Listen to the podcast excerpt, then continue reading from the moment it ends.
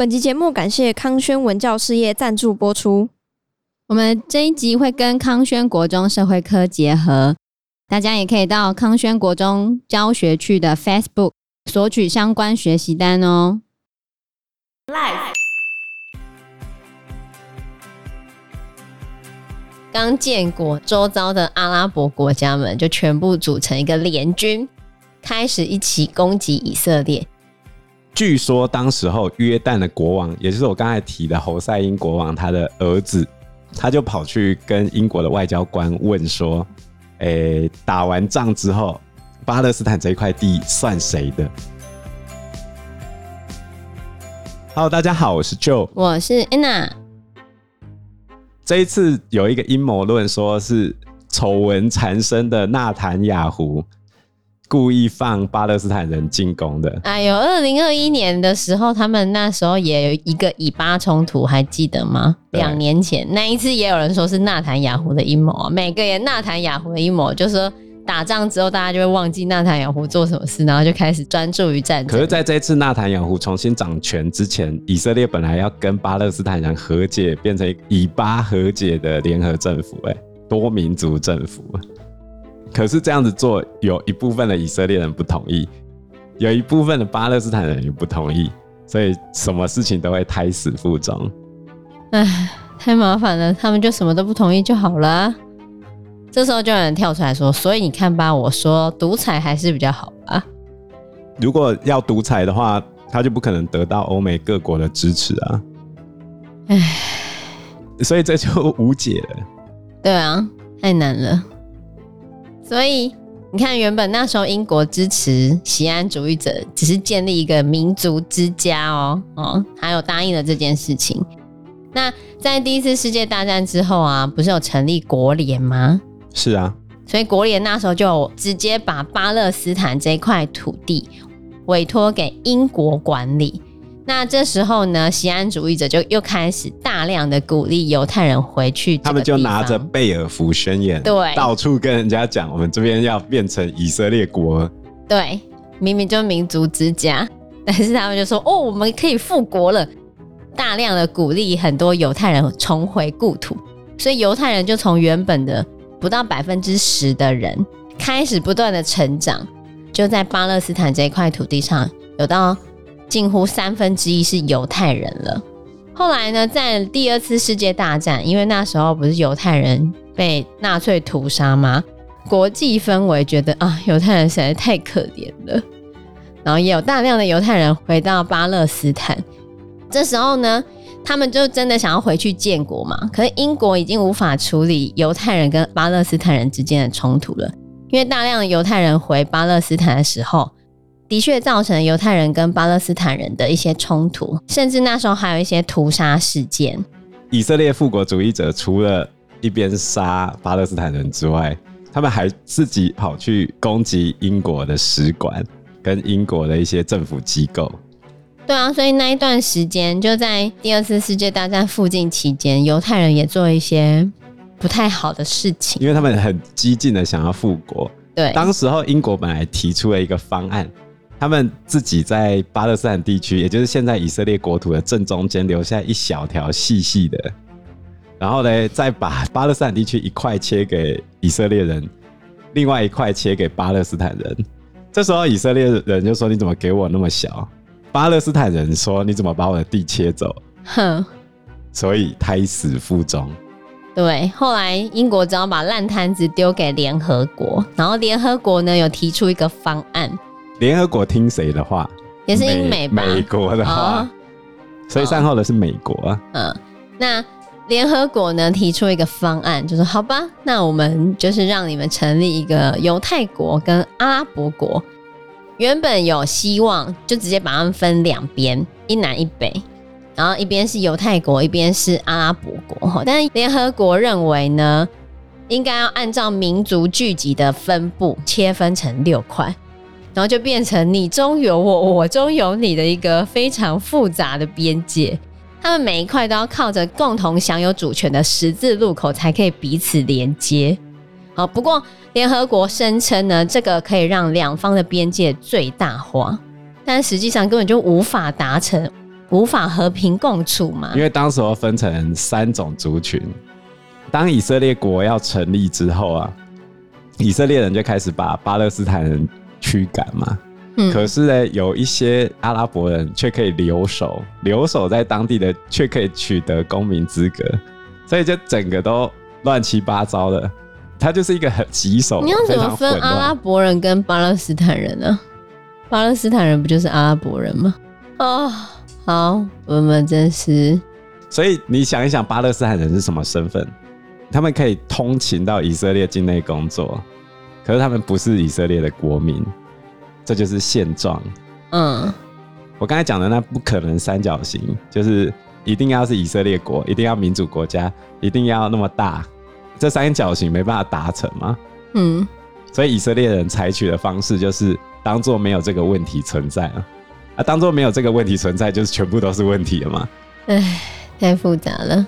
所以联合国的这个方案呢，一开始犹太人是勉强接受的哈，但阿拉伯人是完全反对的，因为阿拉伯人认为犹太人只不过占了三分之一的人而已，就这样得到百分之五十七的土地，而且他们认为说。联合国这个就是很奇怪的分法，让犹太人可以有比较长的地中海的海岸线，而且犹太人还拥有一个淡水湖，就是加利利海。然后犹太人还有出入红海的资格。当时联合国方案的话是说，耶路撒冷让联合国管理。反正总而言之呢，这个联合国方案就在所有的阿拉伯国家都反对之下呢，还是。通过了啊！在一九四七年的时候，在美国和苏联的支持之下，阿拉伯国家都反对之下，仍然通过了。那对于阿拉伯人来说，迫害他们的是你们欧美耶。美国自己也有反犹太人，所以为什么犹太人没有跑到美国去？因为他们自己也有反犹风潮啊。那今天排犹的是你们欧美二，结果最后割的是我们阿拉伯的土地啊。对啊，而且一开始开启这个烂摊子不是英国吗？然后英国就拍拍屁股走了，反正就是欧美国家的锅，最后却甩给阿拉伯人承担，阿拉伯人就生气了。这个是其中一个原因，另外一个是第一次世界大战造成的旧账，在国中课本里面有出现过，有一部电影就叫《阿拉伯的劳伦斯》。严格说起来，我以国中老师的身份来说，我真的觉得这不太适合国中。他们就完全没有任何先辈知识，你跟他讲什么阿拉伯劳伦斯？但是因为还没有讲历史，我讲一个简单的，就是英国为了推翻土耳其，发动了阿拉伯革命，就这么简单。嗯，那土耳其为什么会跟英国站在不同边？在第一次世界大战的时候，参加德国那一边。主要的原因是英国、俄国、意大利跟法国一直在蚕食、鲸吞它原本的领土，所以鄂图曼土耳其一直在缩小中。对这四个国家，你会有好感吗？不会啊！而且最贱的事情是，第一次世界大战开打之前，土耳其原本有跟英国订了两艘大型的军舰，花了非常多钱，结果一开打，英国直接征收。土耳其的苏丹就问英国说：“那钱呢？没有，根本就诈骗嘛？你觉得土耳其会选哪一边？哦，国际诈骗。所以后来英国为了对付土耳其，时任英国海军大臣的丘吉尔，认识这个人吧？嗯，第一次世界大战的时候他就登场了，他对土耳其发动了一场海战，想要去登陆去揍土耳其，结果失败。竟然会失败啊！他还引咎辞职哦，哦，被土耳其人打败了，结果他们就在阿拉伯那边弄土耳其。阿拉伯的劳伦斯当初希望弄出来的是一个大阿拉伯王国啊，嗯，就是包含了两河流域、巴勒斯坦地区，还有沙乌地阿拉伯这么大一块地方的，所以他当时候答应阿拉伯那边的统治者是这么大一块的土地，那很可怜的，西起。地中海东岸，东到伊朗高原，全部都是你的。支票开的真大张。阿拉伯的劳伦斯之后之所以不愿意接受任何荣誉，就是因为后来跳票了嘛。他跳票的原因是英国人为了拉拢阿拉伯的领导人们，说：“哦，我会给你这么大的地。”结果嘞，他又答应犹太人说：“我会让你在巴勒斯坦地区建立犹太之家。”对啊，这都英国自己做的。他又答应法国人说：“弄好之后嘞，我再分几块殖民地给你。”英国他们自己在答应其他的时候，都不用先开个会的，你就是乱开空头支票就好了。而且他每一个答应的东西都是有文件的，所以后来每一个债主都拿着你答应我的东西去跟他讨嘛。哼，尤其是阿拉伯这边的侯赛因国王，他在整个阿拉伯革命的过程中，帮了英国非常多的忙，结果最后他的王国灭掉，他什么都没拿到。不过他两个儿子后来一个去当伊拉克国王，一个去当约旦国王，就这样。所以侯赛因家族的后代们也对英国非常不满，这也是阿拉伯世界为什么讨厌英国人的原因。我觉得该讨厌啊，值得讨厌。那恨屋及乌嘛？哦，我讨厌英国，所以我跟着讨厌犹太人。那这个大型的阿拉伯王国，或者是也许是共和国，也许是王国，反正总而言之，它没成立嘛。没成立之后，他们部落社会的一个特色就形成了，各自山头林立，谁来当老大？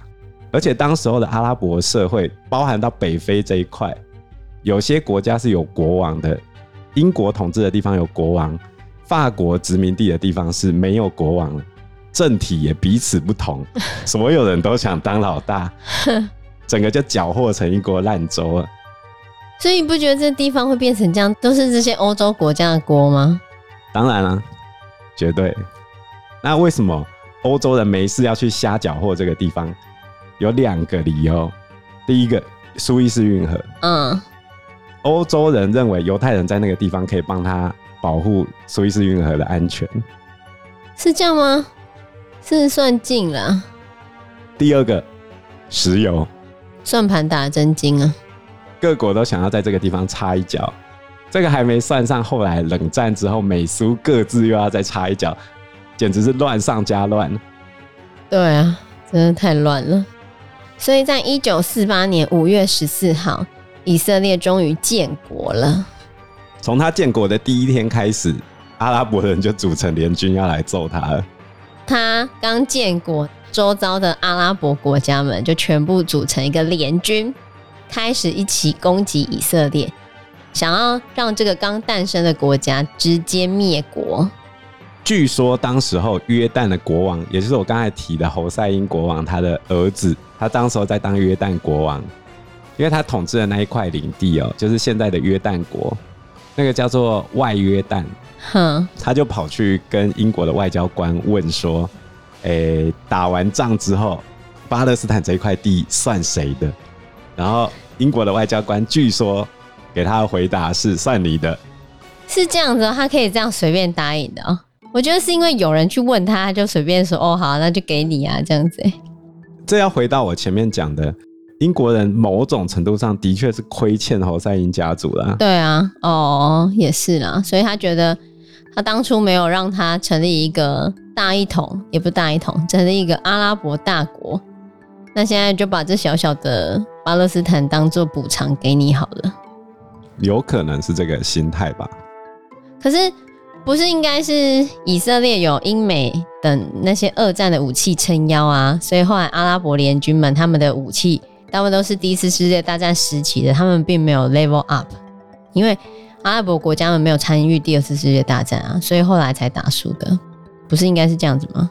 训练、装备、参与的士兵的素质，还有钱，还有联合国后来调停，这些全部都是理由。总而言之，就是以色列赢了啦。但是约旦的这个密约后来被其他人知道了，哼，所以当时候埃及跟叙利亚参战的军队的作战的积极性就不是那么强。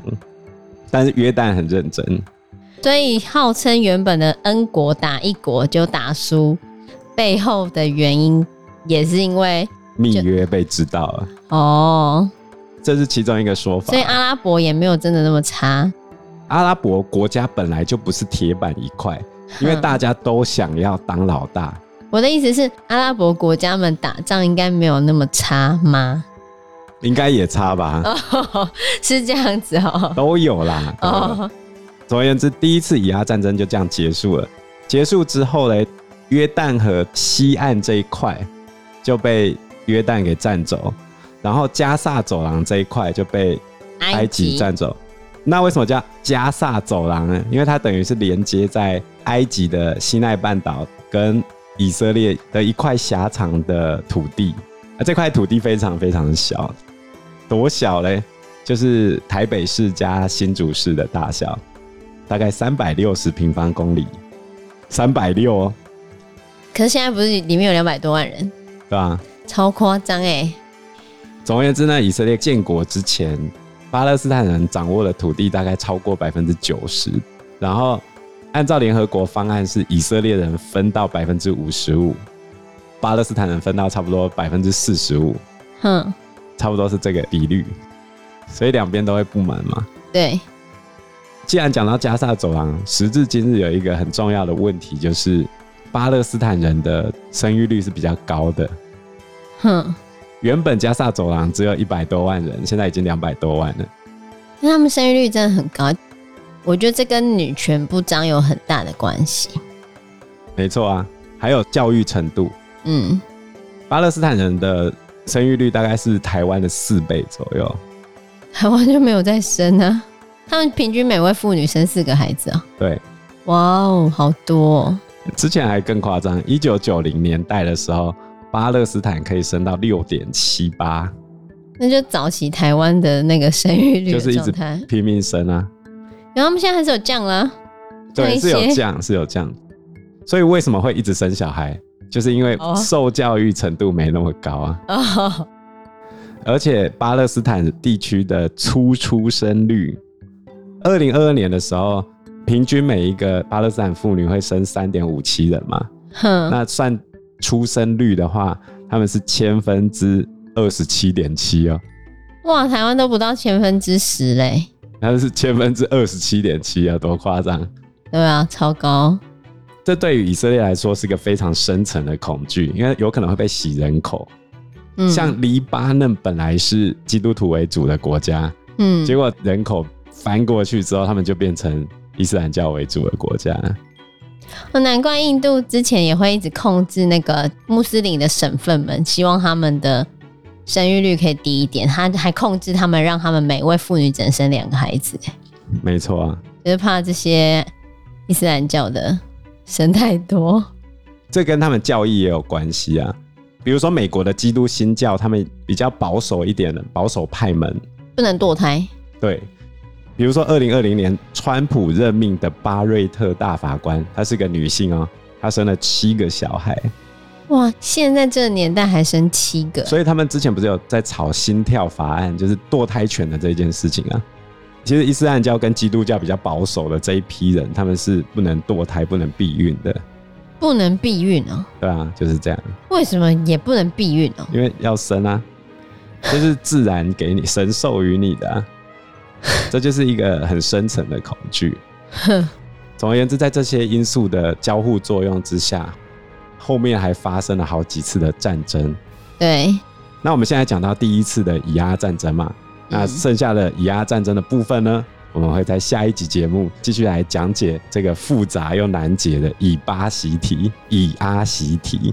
对，到时候法兰可能就回来了。对，好，那我们这期节目就先到这个地方喽。谢谢大家，谢谢大家，拜拜，拜拜。